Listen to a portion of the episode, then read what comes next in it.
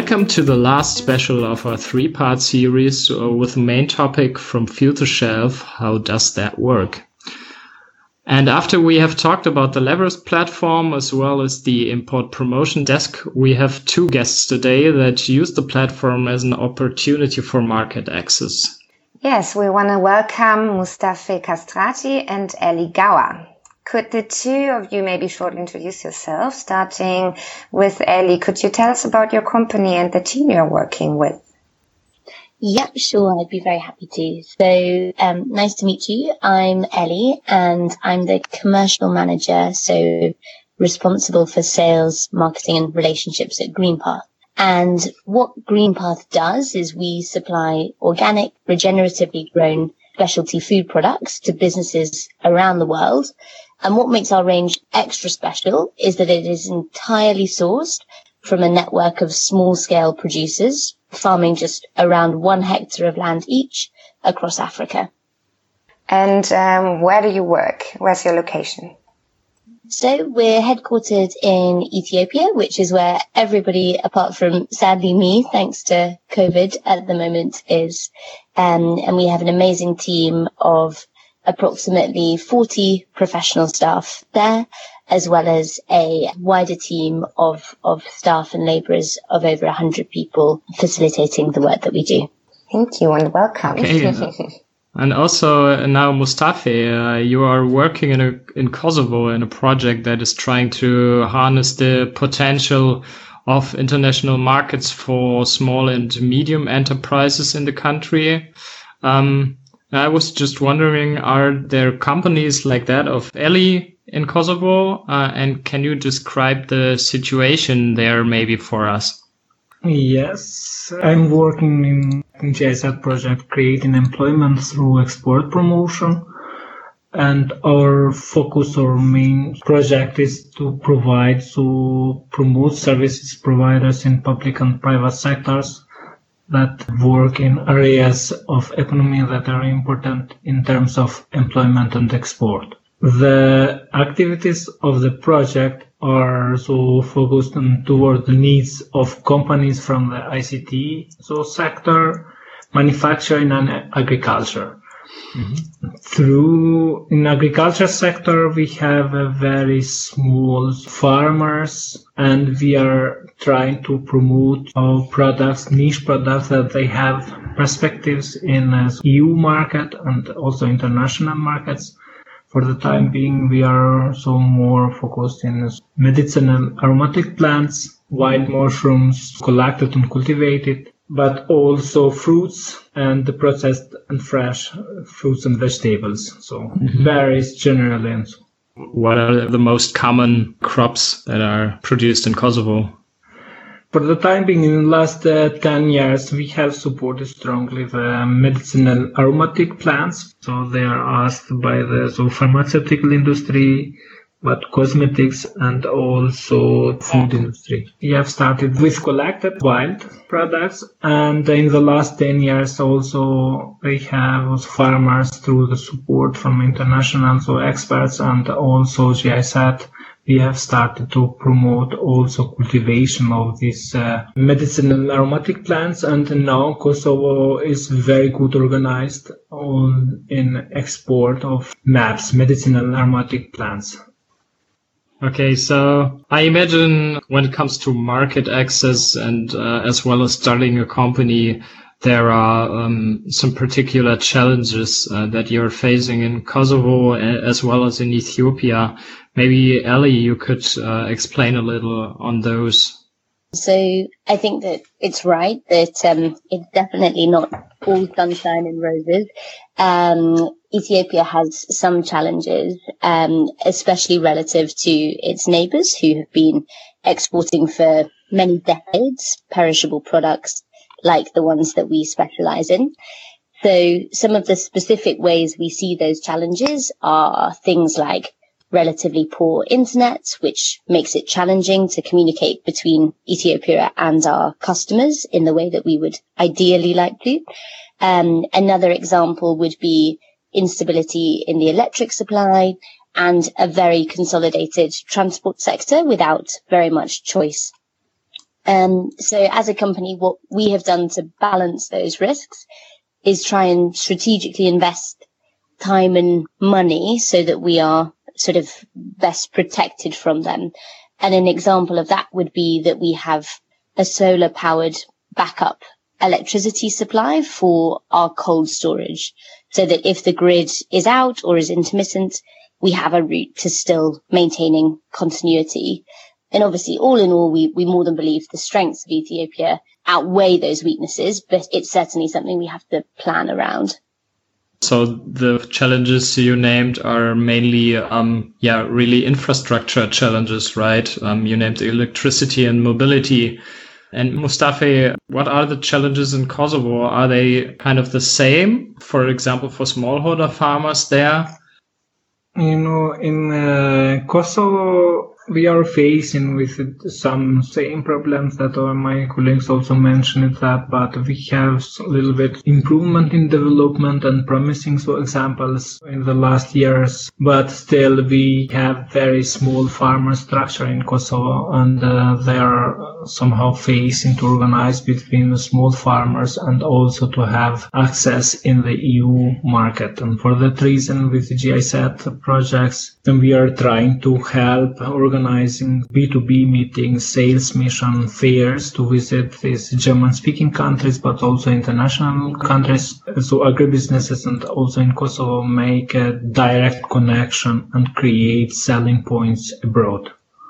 And we have also another problem is a lack of practical education of farmers. Know, we have started in the last 20 years uh, organic cultivation. It's a new product, medicinal aromatic plants, and for that reason we are trying to invite international experts that they have experiences, farmers from abroad to come in Kosovo and to organize this uh, training directly with young agronomists, but also young farmers that they have started cultivation. So basically you are improving the knowledge of farming. That's your main, yeah.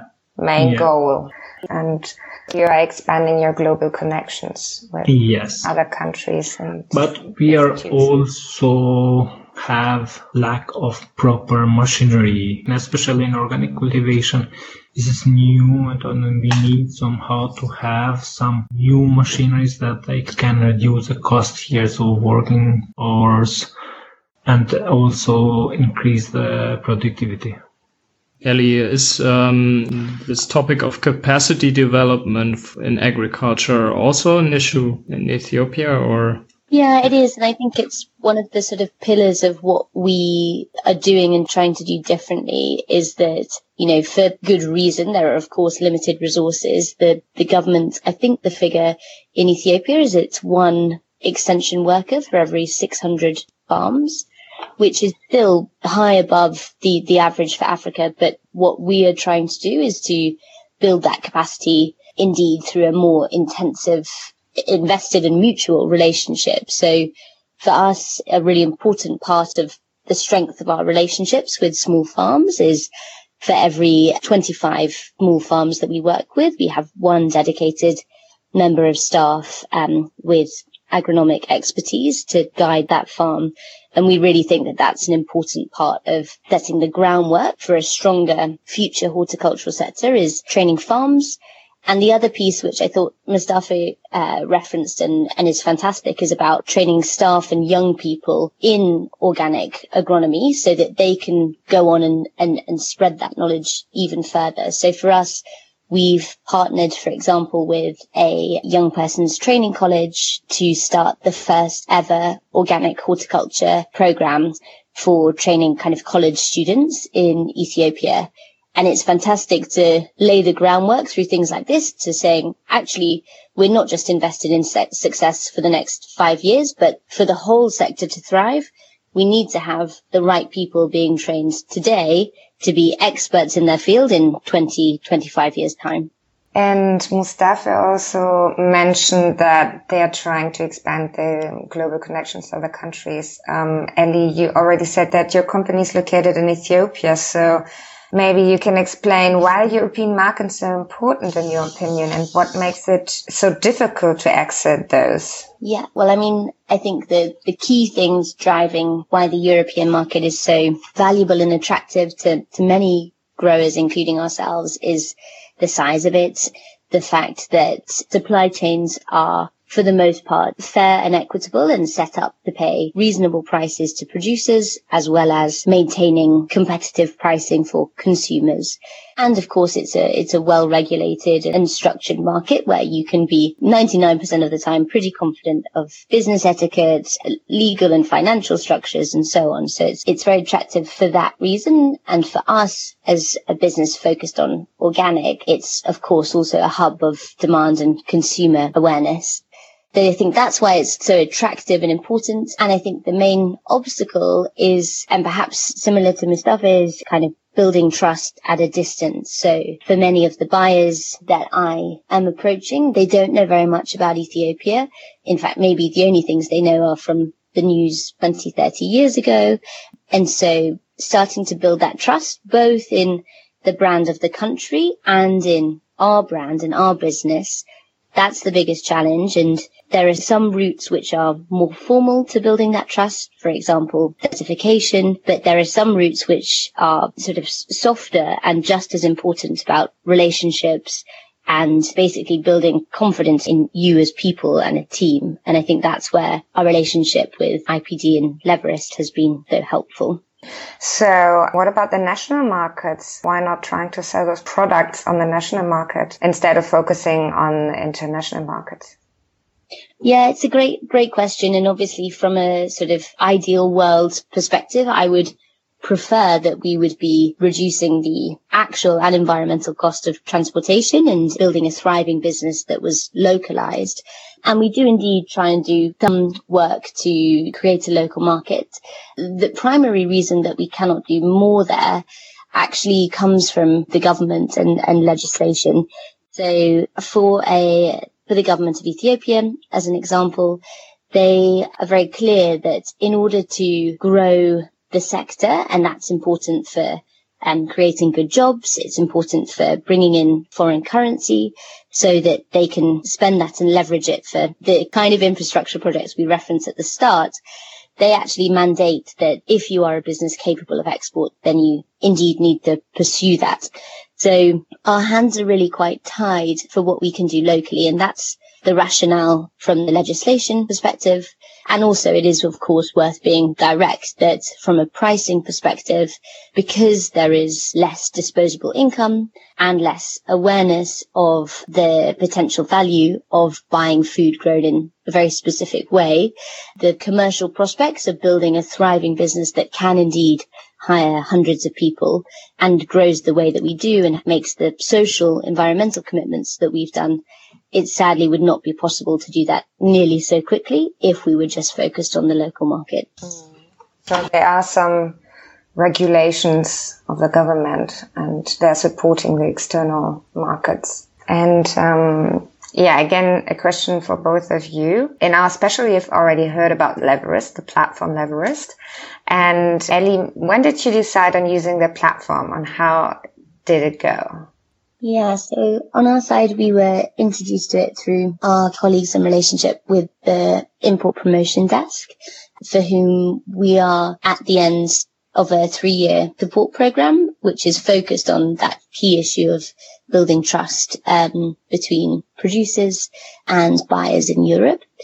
And so they introduced us to the platform not too long ago, in fact, and suggested that it was a really great kind of springboard for us to use as we transitioned away from the formal three-year program, but could still benefit from um, what we had learnt through our relationship with IPD and use that to grow our business further in the future. Mm-hmm. And what about you, Mustafa? Have you already used the platform Leverist? Yes, uh, we have started to use the platform in 2018. Now it was due to the possibilities to present our local products from Kosovan private companies interested in export. and also they are looking for the long-term partnership with international companies.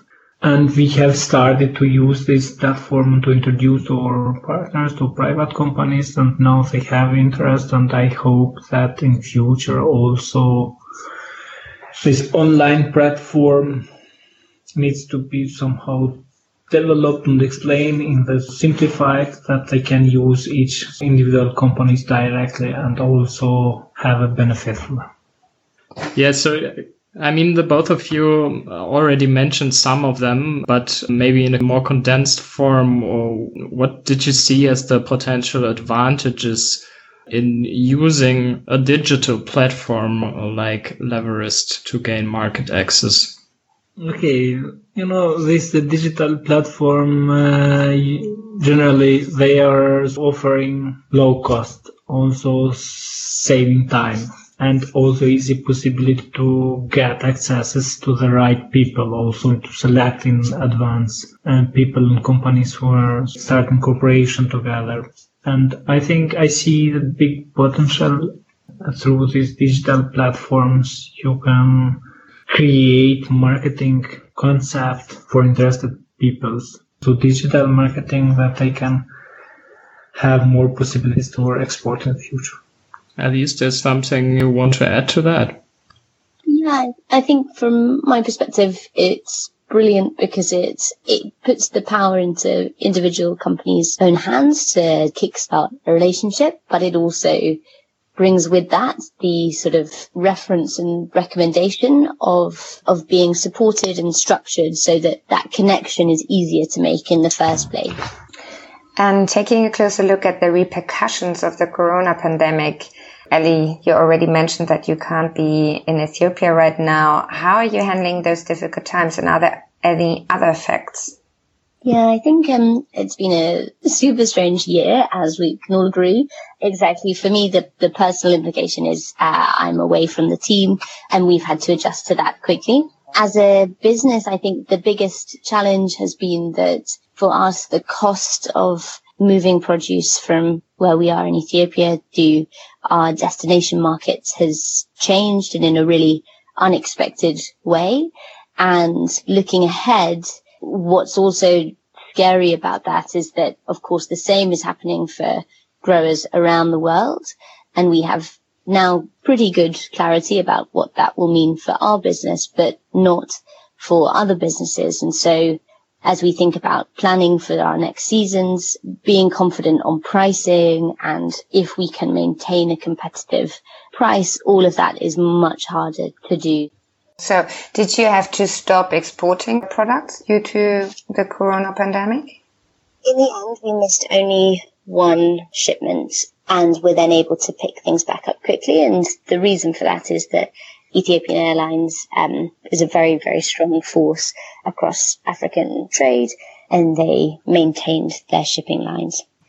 And um, how's it handled in Kosovo, Mustafa? You know, this uh, pandemic situation started to, to change some approach also to private companies that uh, now they are forced somehow obliged to change from uh, direct to real meetings to virtual. And also they are used to travel and to meet people directly due to this uh, situation is no another alternative that uh, somehow private companies and advisors generally need to switch and to use this uh, online platform but also to change and to create to establish somehow networking without direct visits or b2b meetings. I believe and uh, that this online communication platform and networking online networking has a perspective in Kosovo and also can also private sector can benefit from them. But Corona is not the only challenge we can talk about nowadays. With climate change and another crisis is on the horizon.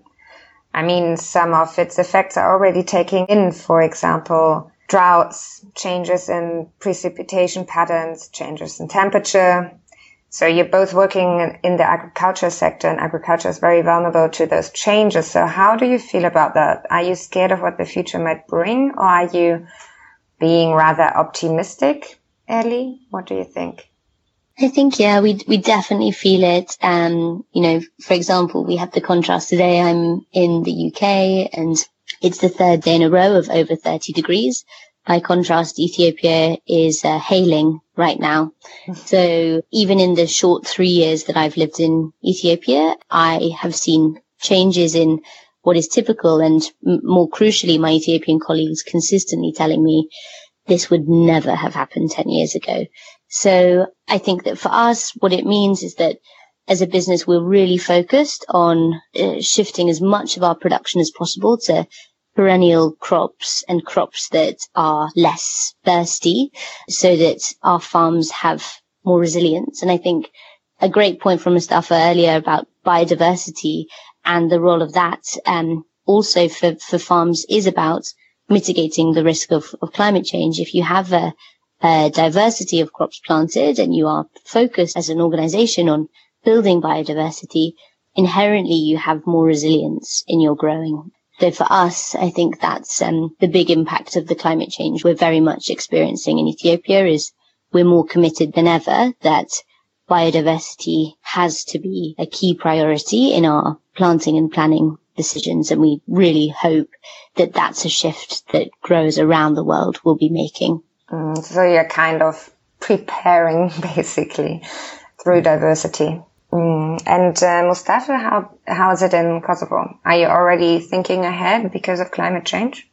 Uh, yes. Also in Kosovo, in the last five years, we have started really to put this topic on table, and uh, we have started through different methods. You know, in the beginning, only to introduce this climate change and to start the discussion, and you know that the farmers are aware about these changes and uh, generally we have very small farmers and uh, no they also see the differences and changes. So we have a lot of rain during the summertime and for 10 years it was situation or 15 years ago completely another so and now we have really during the winter time without so minus degree and also no snow, nothing, and uh, agriculture generally they are suffering for these changes, so agriculture production. And uh, we have started to organize different trainings, so good agriculture practice in these trainings, also trainings for so biodiversity and energy efficiency. We have started to create some pilot examples how can farmers somehow reduce energy costs, but also contribute in the environmental aspect.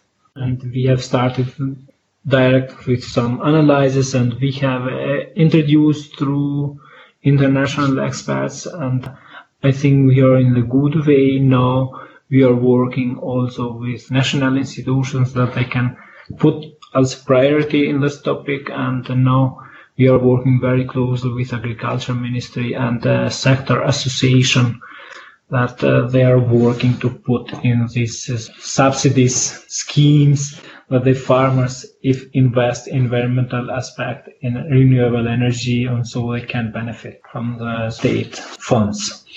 Mm-hmm. And in last five years, we have put it in the grant scheme of national funds and no farmers, uh, they benefiting and investing in the environmental aspect. Yeah, now we've been talking about change a lot, not only about climate change, but changing the way uh, we produce. As a last question, I would like to ask you if you could change one thing in your country, what would that be? So, as a little closing remark.